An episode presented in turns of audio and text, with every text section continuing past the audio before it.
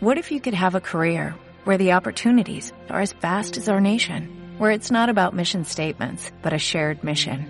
At U.S. Customs and Border Protection, we go beyond to protect more than borders, from ship to shore, air to ground, cities to local communities. CBP agents and officers are keeping people safe. Join U.S. Customs and Border Protection and go beyond for something far greater than yourself. Learn more at cbp.gov/careers. La Mediateca recomienda.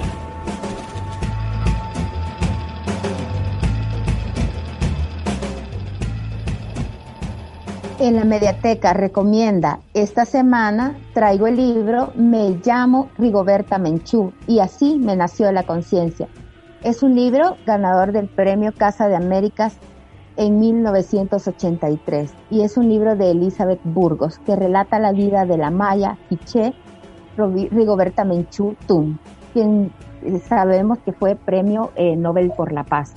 Pertenece este libro al género del testimonio cuyo objetivo fue la denuncia de los maltratos y atrocidades a los que están sometidos los indígenas guatemaltecos.